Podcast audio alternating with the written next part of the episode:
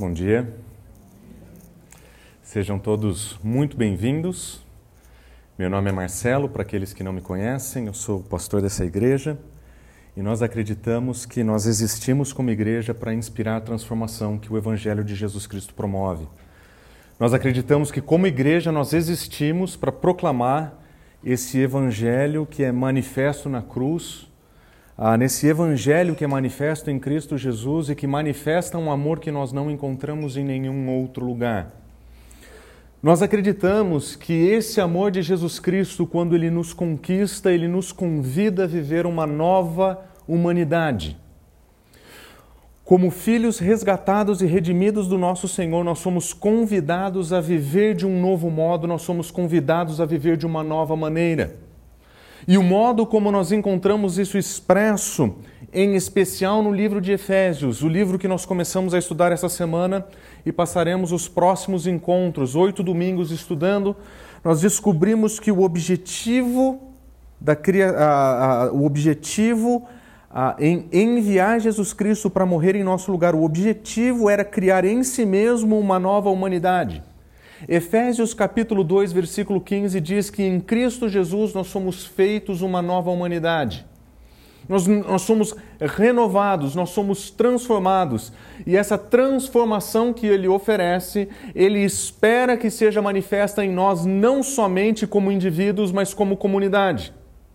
Nós não somos apenas indivíduos que reconhecem a necessidade de um Salvador e que encontram em Cristo Jesus um resgatador. Nós somos uma comunidade que anseia desesperadamente viver por Cristo Jesus. Aqueles que conhecem a Cristo Jesus são convidados por Ele para viverem juntos em comunidade a experiência de uma nova vida. E essa nova vida em comunidade que Ele apresenta, nós estamos chamando de uma nova humanidade. Todos aqueles que encontram em Cristo Jesus um Salvador, eles encontram em Cristo Jesus ah, o seu senso de identidade e propósito, e eles encontram o seu senso de pertencimento. Nós pertencemos a Cristo Jesus e nós pertencemos àquela comunidade que pertence a Ele. E nesse sentido, o nosso grupo, a Fonte São Paulo, ela existe para manifestar essa unidade, ela existe para manifestar essa união, ela existe para proclamar essa nova humanidade e tudo o que ela pode oferecer. Nós sabemos que, a partir do livro de Efésios, nós somos convidados a uma nova vida, mas é uma nova vida para ser vivida em comunidade, juntos. E essa vida em comunidade, juntos, essa nova vida, nós estamos chamando de nova humanidade. O que Jesus Cristo quer fazer, o que Deus quer fazer em Cristo Jesus é destruir o nosso senso de humanidade, aquilo que nós achamos que é verdadeiramente humano. E Ele quer transformar a nossa percepção daquilo que realmente é humano, aquilo que realmente significa ser humanidade. E nós vamos descobrir que quando a nossa identidade e o nosso senso de propósito estão estabelecidos e são definidos pela cruz, nós experimentamos um novo modo de vida em comunidade. E durante toda essa série, o que nós vamos fazer, nós vamos descobrir como que esse evangelho de Cristo Jesus, manifesto na cruz, ele promove transformações significativas na nossa vida e na nossa comunidade. O objetivo é tentar descobrir então como Cristo Jesus muda e transforma tudo. O objetivo é entender como que esse evangelho muda tudo. Quando Paulo começa a sua carta aos Efésios, depois de se apresentar, ele vai demonstrar que em Cristo Jesus nós somos todos convidados a uma nova identidade. Ele vai demonstrar no início da sua carta, na mais longa sentença de todo o Novo Testamento, do versículo 3 ao versículo 14, sem parar, em um fluxo contínuo de pensamento, ele vai demonstrar a nossa nova identidade. E ele começa, muito provavelmente, falando sobre essa nova identidade que nós temos em Cristo Jesus, porque as pessoas que primeiro receberam essa carta eram pessoas que estavam sendo comprimidas, oprimidas e perseguidas por causa dessa fé. Talvez eles estivessem vivendo em um ambiente de confusão ideológica. Aliás, a cidade de Éfeso, a quem ele endereça essa carta, era uma cidade enorme. Para o mundo antigo, era uma grande metrópole. Era uma metrópole onde existia formação intelectual, era um centro de pesquisa filosófica. Uma das maiores bibliotecas do mundo antigo estava naquela cidade. Era um centro de discussão filosófica, era um centro de reprodução de filósofos, era um centro de pesquisa.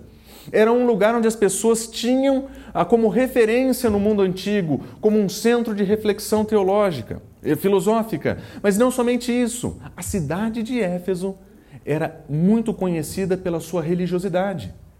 Existiam diversos templos espalhados e um dos maiores templos dedicado a Deus Atena estava naquela cidade. E a igreja que nascia naquela cidade, uma igreja que era nova, uma igreja que era recém-plantada, recém-iniciada, recebia então agora do apóstolo orientações para eles entenderem onde está a sua identidade. Eles já não pertencem mais à filosofia, eles já não pertencem mais à religião. Agora em Cristo Jesus eles são um novo povo, uma nova humanidade, mas o que é que isso significa? E o que me chama muita atenção nessa carta é que essa é uma carta enviada para pessoas que precisam de orientação a respeito da sua própria identidade. Eles estão sufocados por fatores externos e problemas externos, internos, que eles precisam aprender a lidar para entender quem eles são em Cristo Jesus. E essa carta ela é escrita para uma igreja muito provavelmente pequena no seu início de vida. Essa é uma carta escrita para uma comunidade pequena, recém-plantada, em um ambiente hostil. Muito parecido com o nosso contexto. Nós também somos uma comunidade pequena, nós também somos uma comunidade recém-plantada, nós também estamos em um ambiente hostil, nós também estamos sofrendo pressões externas para definir a nossa identidade, nós também vivemos em uma grande metrópole que tem um grande centro educacional, que tem um dos maiores centros religiosos de pesquisa, nós também estamos sendo pressionados para encontrarmos a nossa identidade em qualquer um desses elementos. Nós também estamos sendo pressionados para definir a nossa identidade.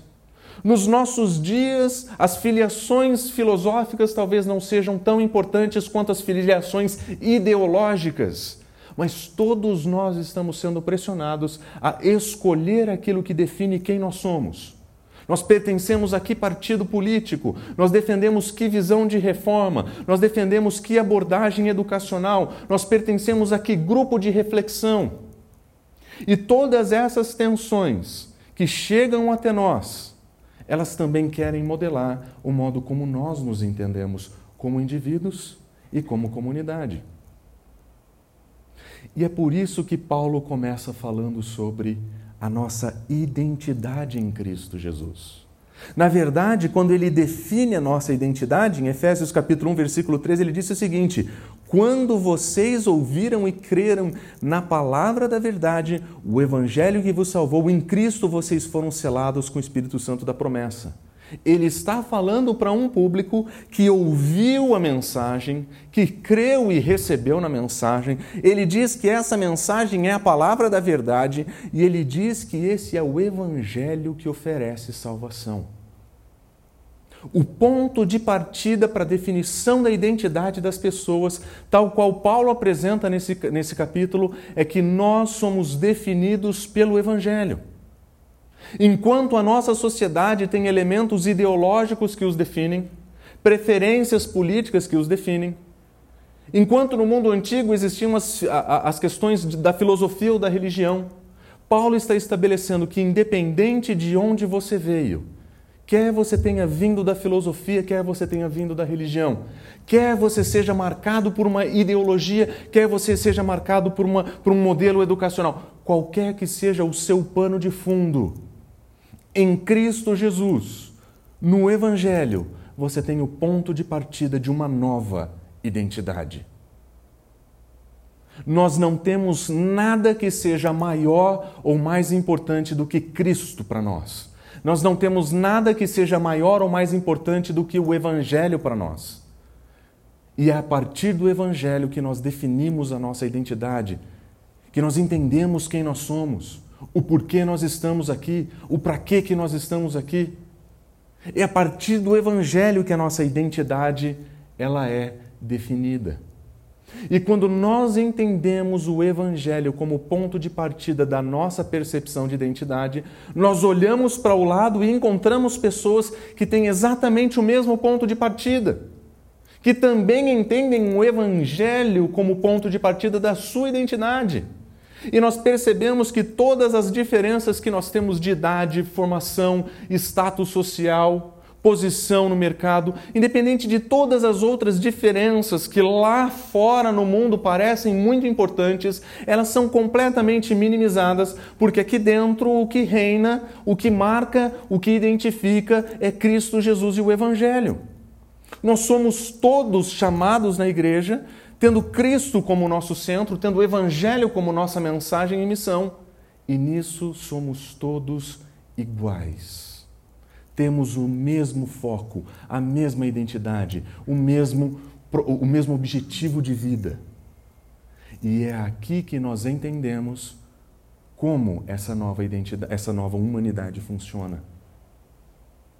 Porque quando nós entendemos a nossa identidade em Cristo Jesus, nós entendemos o porquê nós somos comunidade de Cristo Jesus.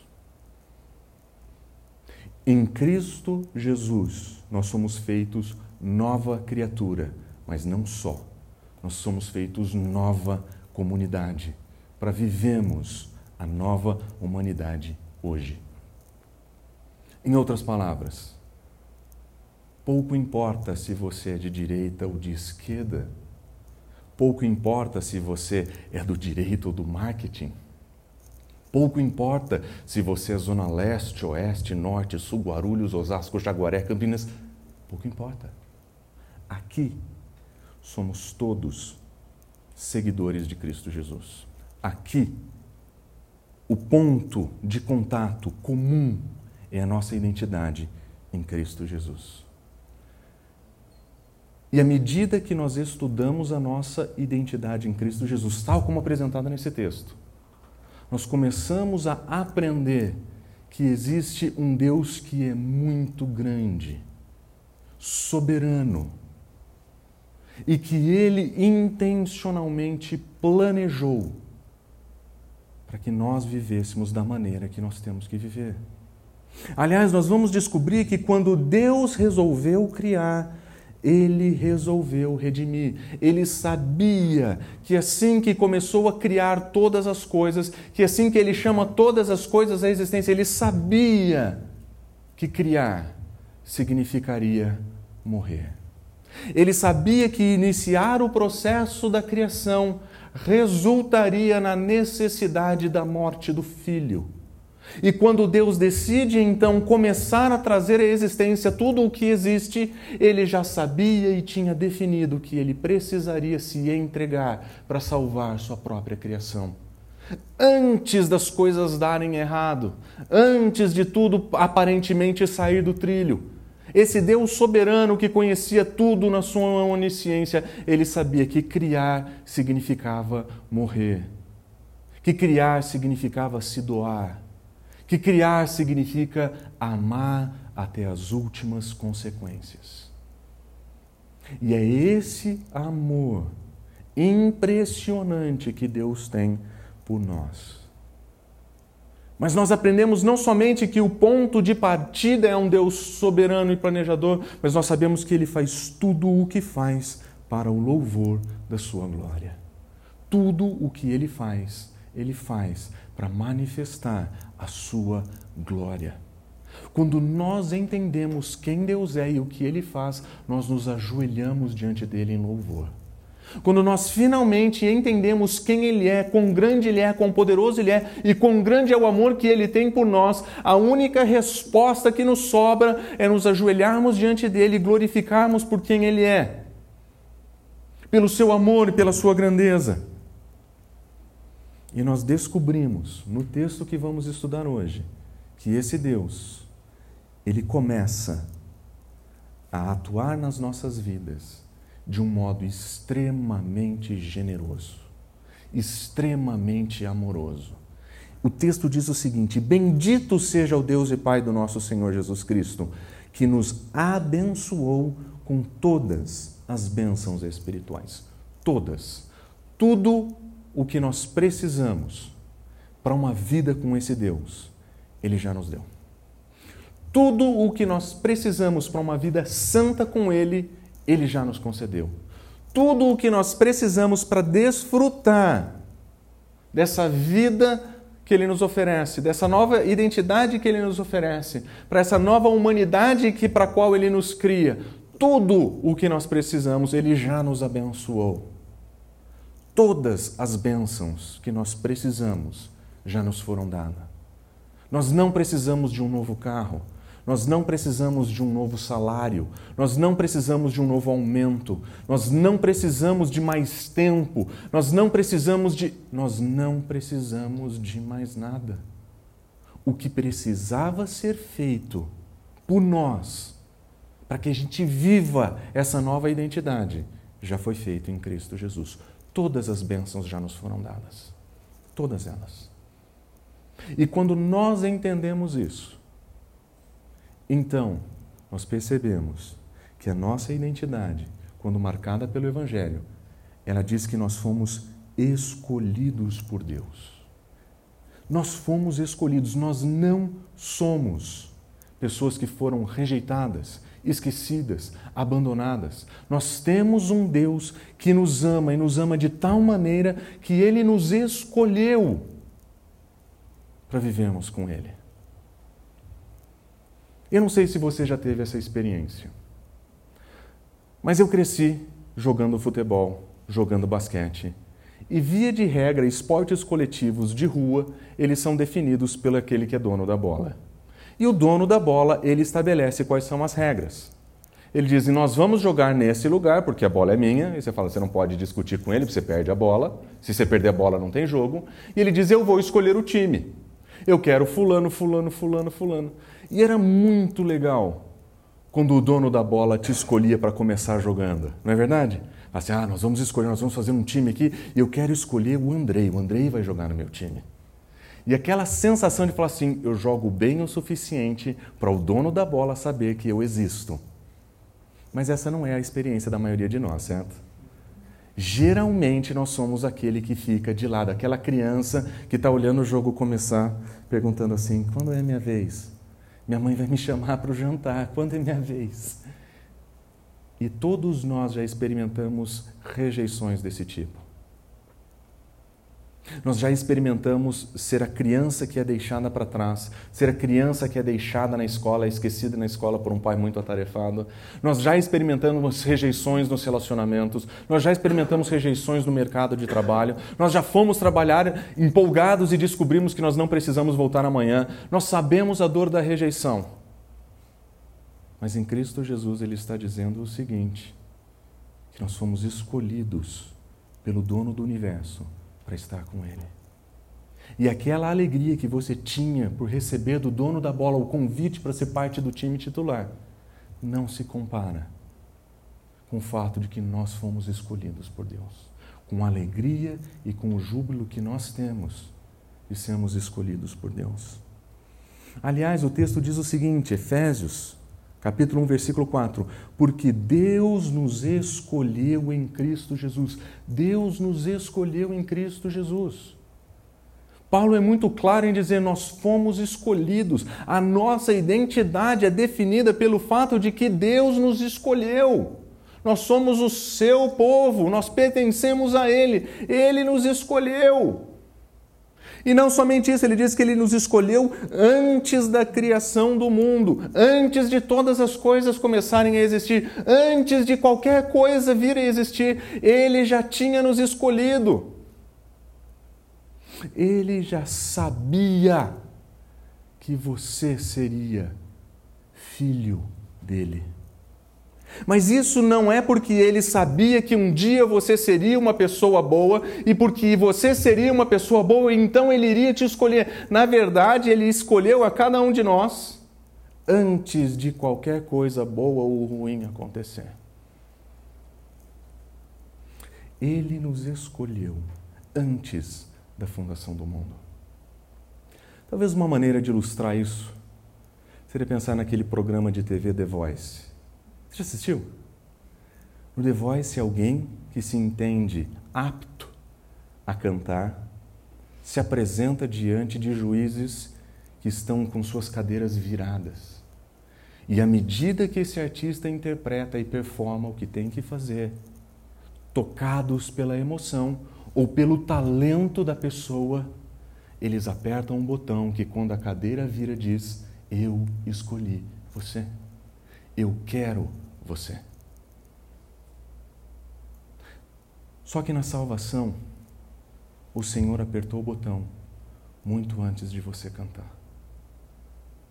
Ele escolheu você muito antes de você fazer qualquer coisa. E graças a Deus que ele fez assim. Porque se ele fosse esperar o nosso talento, a nossa habilidade, nós nunca seríamos bons o suficientes para tocá-lo com o nosso talento e com a nossa performance. O Senhor, Ele nos escolheu antes da criação para sermos santos. Você sabe por que Ele nos escolheu para ser santos? Porque nós não éramos.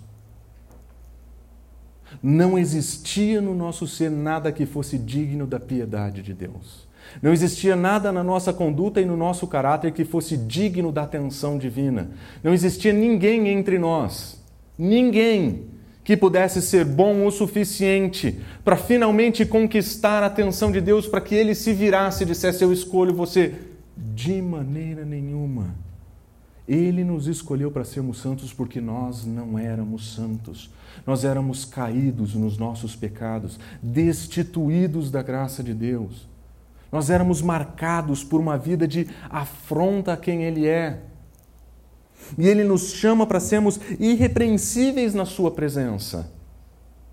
Ele nos dá uma nova identidade, Ele nos dá uma nova vida, uma vida de santidade e repreensão diante dEle, com Ele.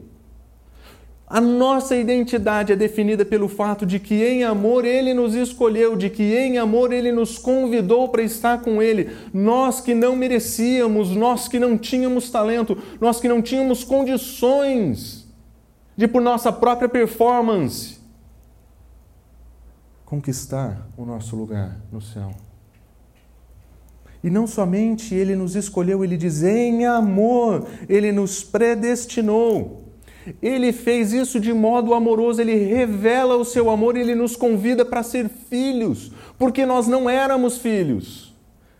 Sem o Evangelho que nos salvou, sem Cristo Jesus da cruz, sem o recebimento e o entendimento dessa verdade, nós não somos feitos filhos. É no Evangelho, quando nós entendemos o Evangelho, é que nós somos convidados a uma vida de filiação, que nós somos convidados a pertencer à casa que nós somos convidados a viver com Ele, por meio de Cristo Jesus e conforme o bom propósito da vontade de Deus. E Ele faz tudo isso para o louvor da Sua gloriosa graça. Ele manifesta o seu amor, nos redime, nos atrai, Ele nos chama para viver com Ele, Ele transforma a nossa vida. Nós éramos pecadores e Ele nos faz santos. E ele faz isso para manifestar a sua glória, porque agora nós somos representantes da ação de Deus. E quando as pessoas olham para nós, eles olham para pessoas que representam quem ele é, o amor que ele tem, a salvação que ele oferece. E nós agora somos o testemunho dessa glória de Deus. Que essa transformação que ele causa nas nossas vidas serve de testemunho para o tipo de transformação que ele oferece. É essa transformação, essa visível transformação que faz com que nós sejamos, então, como comunidade, como indivíduos e como comunidade, a manifestação da glória e da graça dele. Ele fez tudo isso para o louvor da sua gloriosa graça. Nós não pertencemos a ideologias, nós não pertencemos a partidos políticos. Nós fomos escolhidos por um Deus soberano e amoroso. Um Deus que estava pronto a morrer por nós, para nos salvar. Um Deus que estava pronto a se dar por completo as últimas consequências por pessoas que eram indignas do seu amor. E é por isso que Paulo nos diz que nós somos redimidos. Em Cristo Jesus nós somos redimidos.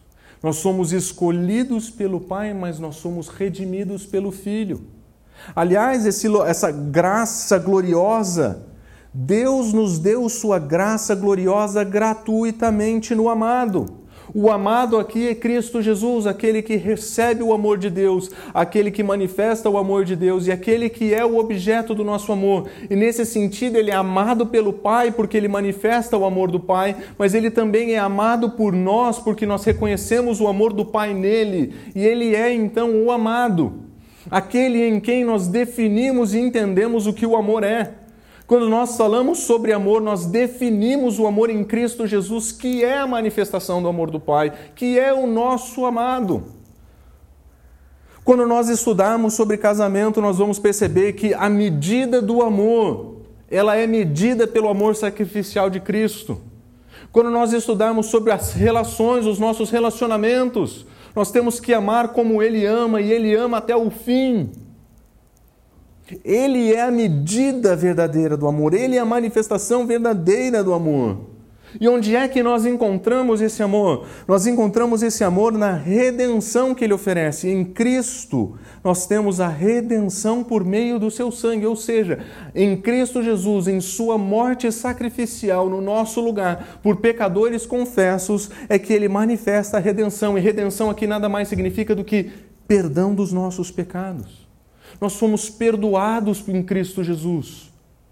Nós, com as nossas falhas, com os nossos erros, com os nossos, os nossos problemas, com as nossas intrigas, com as nossas maldades, todos nós somos pecadores.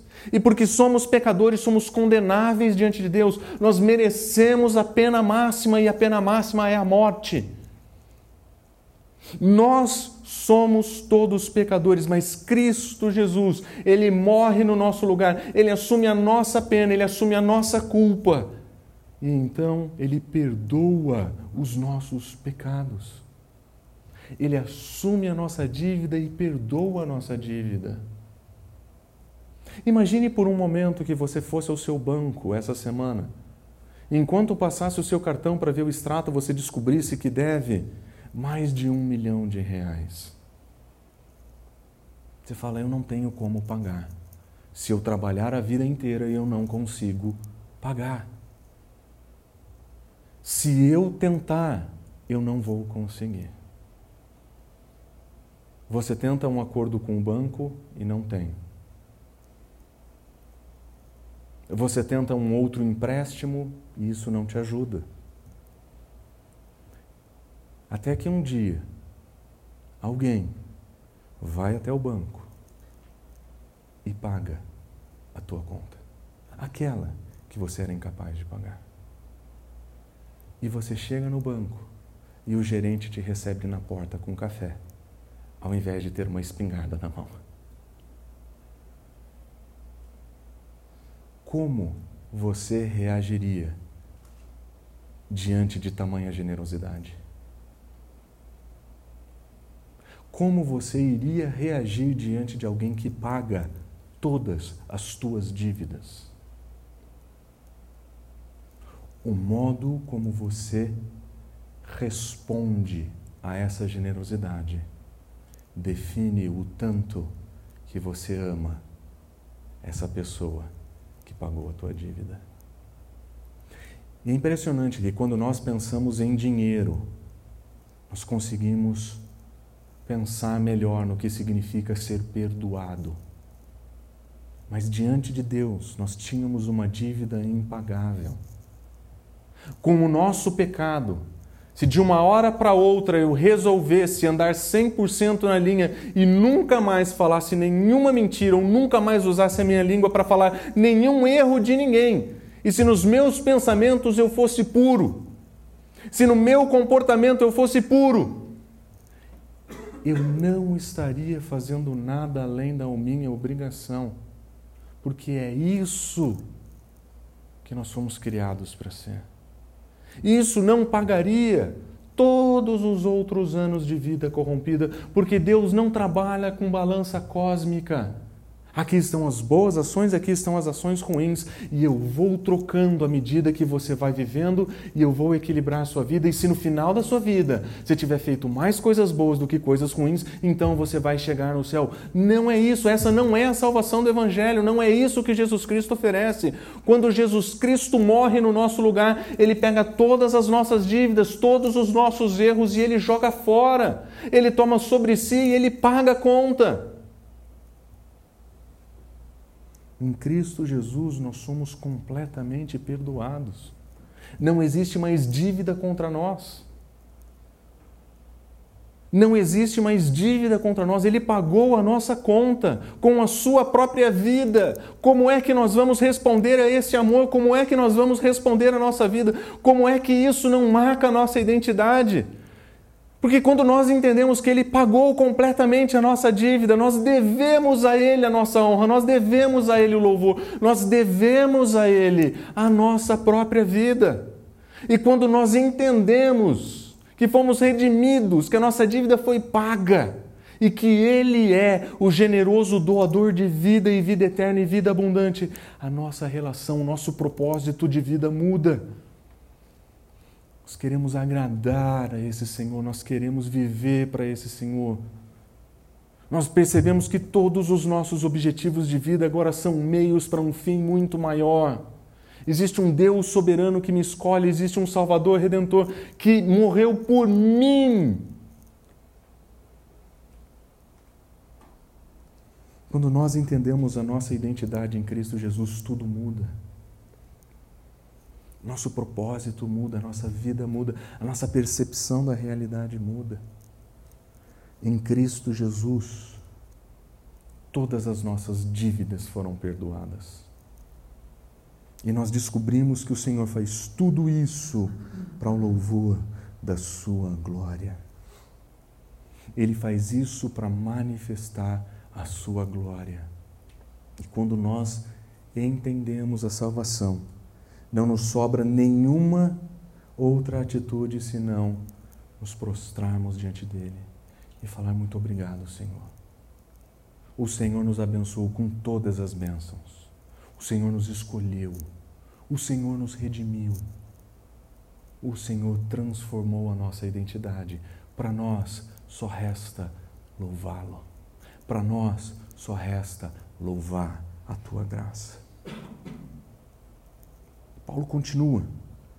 Não apenas escolhidos por Deus, não apenas redimidos, nós somos descritos como aqueles que são salvos. Salvos. Ele diz: quando vocês ouviram e creram na palavra da verdade, o evangelho que os salvou. Nós estávamos em perigo. Nós estávamos correndo risco de vida nós estávamos perdidos. Nós éramos pecadores miseráveis. Não existia solução para nós, não existia como pagar a nossa conta, mas o Senhor nos escolhe. Cristo morre por nós. E quando nós entendemos Jesus Cristo morto numa cruz como nosso Salvador, como nosso Redentor, nós somos salvos. Esse é o Evangelho. Esse é o Evangelho de Cristo Jesus. O Evangelho que nos salva daquela situação desprezível de pecado, que nos salva da condenação eterna. O Evangelho que nos salvou. Em Cristo vocês foram selados com o Espírito Santo da promessa. O Espírito Santo então nos cela. Nós passamos a ser habitados pelo Espírito de Deus nós somos selados. Isso significa que nós temos o selo de garantia de Deus.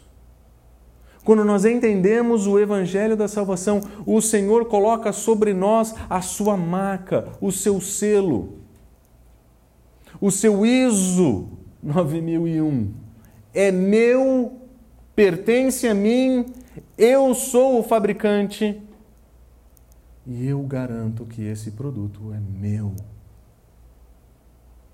E melhor, quando Ele coloca o seu selo sobre nós, Ele garante que nunca mais nada, nem ninguém possa nos afastar do amor dele. Quando nós estamos em Cristo Jesus, nada pode nos separar do seu amor. Não interessa quão longe você vai, não interessa quão ruim fiquem as coisas, quão difíceis fiquem as coisas. Esse amor que é manifesto na cruz em Cristo Jesus de maneira integral, sacrificial, nós nunca mais, nunca mais seremos abandonados por esse amor. Nós estamos selados e o Espírito Santo se torna então a garantia da nossa herança até o dia da redenção, a garantia da nossa salvação eterna, a garantia de que um dia nós estaremos com o Senhor. Não depende da nossa performance, não depende de sermos bons, não depende de o quanto nós podemos fazer pelo Senhor. Na verdade, a garantia está no selo, no selo que é colocado sobre nós pelo Espírito Santo. E ele diz: Isso é propriedade é minha e ninguém mais pode tirar das suas mãos. Porque uma vez que nós somos salvos, nós somos salvos para sempre. Nós não temos risco de perder a nossa salvação pelo caminho. Porque, da mesma forma que nós não cultivamos a piedade com Deus com a nossa bondade, nós não vamos manter a nossa salvação pela nossa obediência. Na verdade, é exatamente o contrário. É porque nós entendemos o amor de Deus, é que nós respondemos ao amor de Deus de uma maneira obediente. É porque nós entendemos o seu grande amor, porque nós entendemos o seu sacrifício, é que nós respondemos para ele de maneira a, a entender que nós somos filhos. Porque quando nós entendemos o Evangelho, a nossa identidade é completamente alterada. Nós somos chamados de filhos. Nós somos chamados de filhos redimidos, chamados para ser santo, para uma vida irrepreensível. E nós queremos responder esse amor generoso do Senhor, esse amor abundante do Senhor, de uma maneira amorosa, de uma maneira obediente. Mas se tem alguma coisa que garante a nossa salvação, esse é o selo do Espírito que é colocado sobre nós. Nada pode nos separar desse amor. Como Paulo começa dizendo, todas as bênçãos celestiais já nos foram dadas. Todas elas. Você já foi escolhido para ser santo. Você já foi redimido para ser filho. Você já foi selado como garantia de que no futuro você vai estar com Deus tudo o que você precisa para viver hoje uma vida santa e irrepreensível diante de Deus, você já tem. Você não precisa de um algo a mais. Cristo é tudo. Cristo é tudo o que precisamos. Cristo é tudo o que nós precisamos para vivermos. E em Cristo Jesus nós encontramos nossa verdadeira identidade somos escolhidos, redimidos, selados. Somos filhos. Nós pertencemos ao nosso Senhor. E porque nós pertencemos ao nosso Senhor, nós vamos viver para o louvor da Sua glória. O Espírito Santo é a garantia da nossa herança até a redenção daqueles que pertencem a Deus. Existe uma redenção para aqueles que pertencem a Deus. E tudo o que Deus faz, Ele faz para o louvor da Sua glória. E nós entendemos que de eternidade a eternidade o Senhor tem cuidado de nós, o Senhor tem soberanamente cuidado das nossas vidas. E Ele faz isso para o louvor da Sua glória. Nós respondemos a esse Deus em adoração. Seja quando nós entendemos que fomos escolhidos, seja quando nós entendemos que fomos redimidos, seja quando nós entendemos que fomos selados. O louvor da glória, o louvor da glória de Deus é o que nos resta, é o que nos sobra, é a única coisa que nós temos por fazer. E com uma nova identidade vem um novo senso de propósito. Vem um novo senso de propósito. Nesse mundo você foi treinado para estudar, trabalhar, ganhar dinheiro, comprar coisas e deixar as coisas que você comprou com seu dinheiro pelo estudo que você teve para alguém. É isso. Em Cristo Jesus nós temos um novo propósito. Porque a nossa identidade está em Cristo Jesus, nós temos um novo objetivo de vida. Nós buscamos outras coisas. Não que estudar, trabalhar, comprar sejam coisas erradas. Mas nenhuma dessas coisas definem quem nós somos. Nenhuma dessas coisas definem quem nós somos. Nenhuma dessas coisas nos escolheu, nos redimiu e nos selou. Nada do que nós encontramos nessa criação, nada do que nós vemos nesse mundo, nada, nenhuma dessas coisas. Coisas que nós buscamos todos os dias com todo o nosso empenho, nada nesse mundo é tão grande, soberano e amoroso quanto o nosso Senhor. E quando nós entendemos a nossa identidade, nós não somos médicos, nós não somos vendedores, empresários. Nós somos filhos de Deus que atuam como médicos na sociedade, que atuam como empresários na sociedade, que vivem como professores, que recebem, que, que recebem pessoas para ajudar como psicólogos. Mas nós somos cristãos, essa é a nossa identidade. Nenhuma dessas coisas nos define. Nós não somos engenheiros. Nós somos cristãos que funcionam nesse mundo com engenharia. O ponto de partida da nossa identidade é outro, e por isso o nosso propósito também é diferente. E é por isso que Paulo ora, ele diz: Eu oro para que os olhos de vocês sejam iluminados, a fim de que vocês conheçam a esperança para a qual ele vos chamou. Paulo está olhando para aquela igreja pequena. Paulo está olhando para aquela igreja recém-plantada, sendo sufocada pelo seu contexto, florescendo em um ambiente hostil.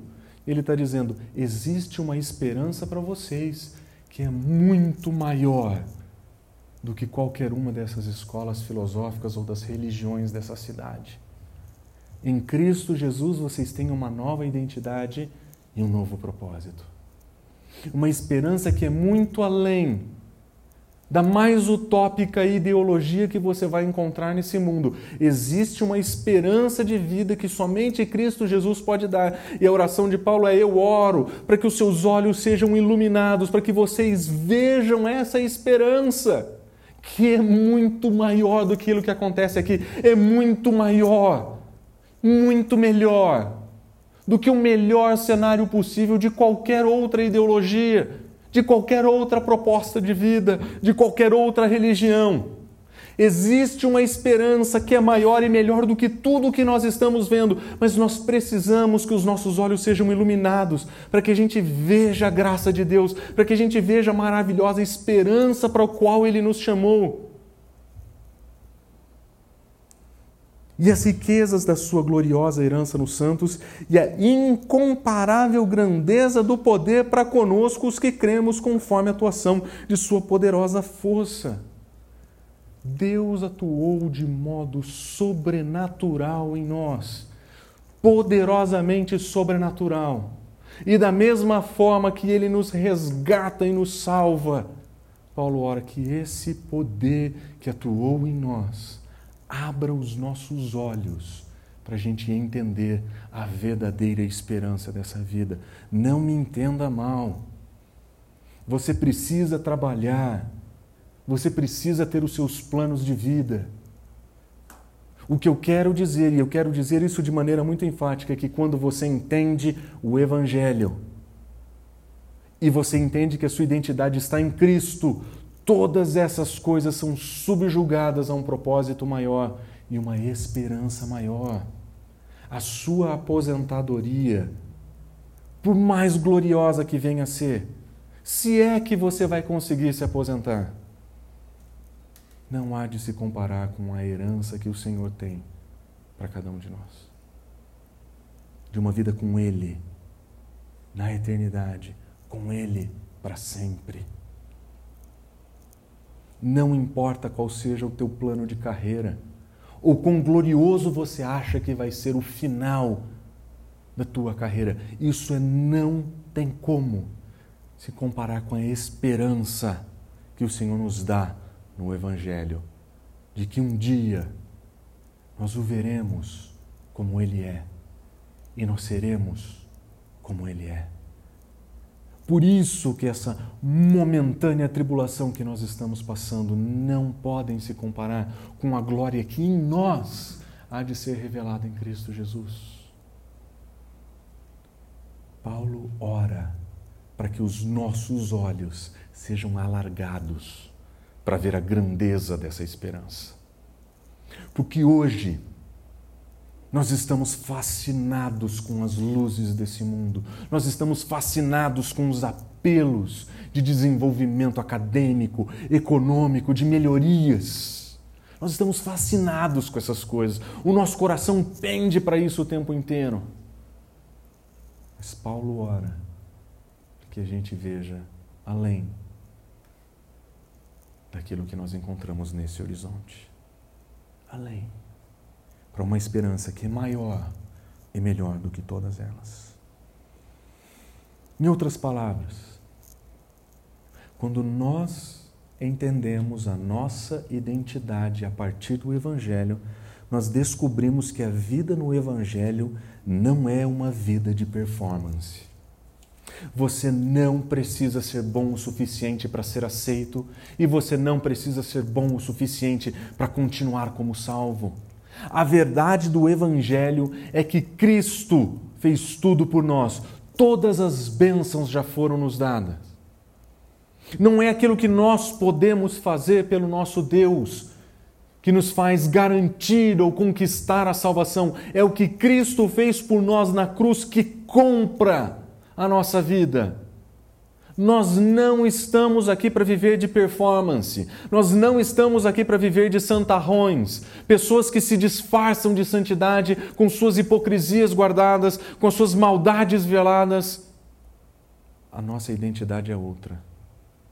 Nós somos pecadores confessos, culpados. E se nós recebemos o evangelho da salvação, a primeira coisa que fizemos foi admitir nós somos terrivelmente pecadores, condenáveis diante de Deus. Nós não somos em nada bom. Porque quando nós comparamos a nossa melhor bondade no nosso melhor dia, ela não tem como ser comparada com a bondade do nosso Deus.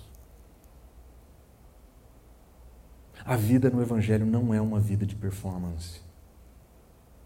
Nós não estamos sendo chamados para uma vida de religiosidade aparente eu sou bom porque eu vou na igreja. Eu sou bom porque eu estou servindo no ministério. Eu sou bom porque eu faço isso no grupo pequeno, eu faço aquilo. Isso não é a vida do Evangelho.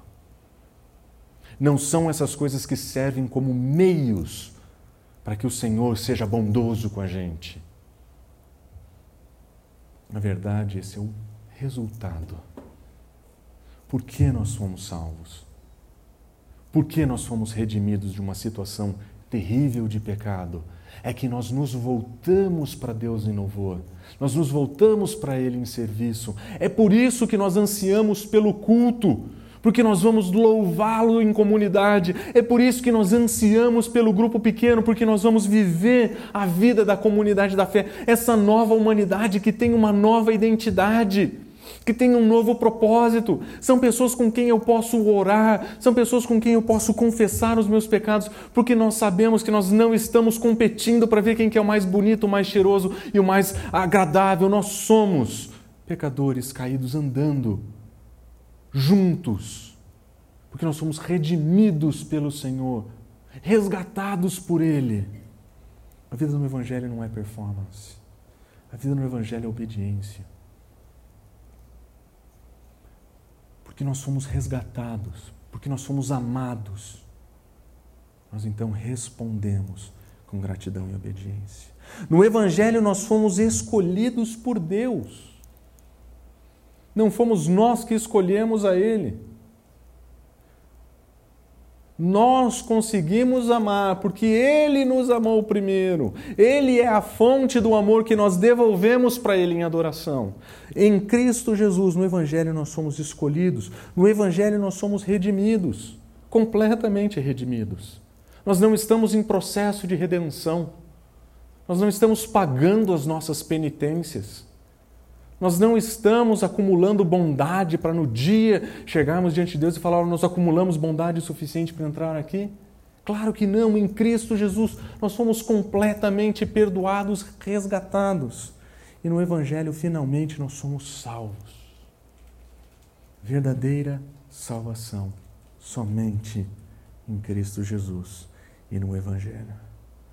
Porque a vida no Evangelho, ela é uma vida de esperança.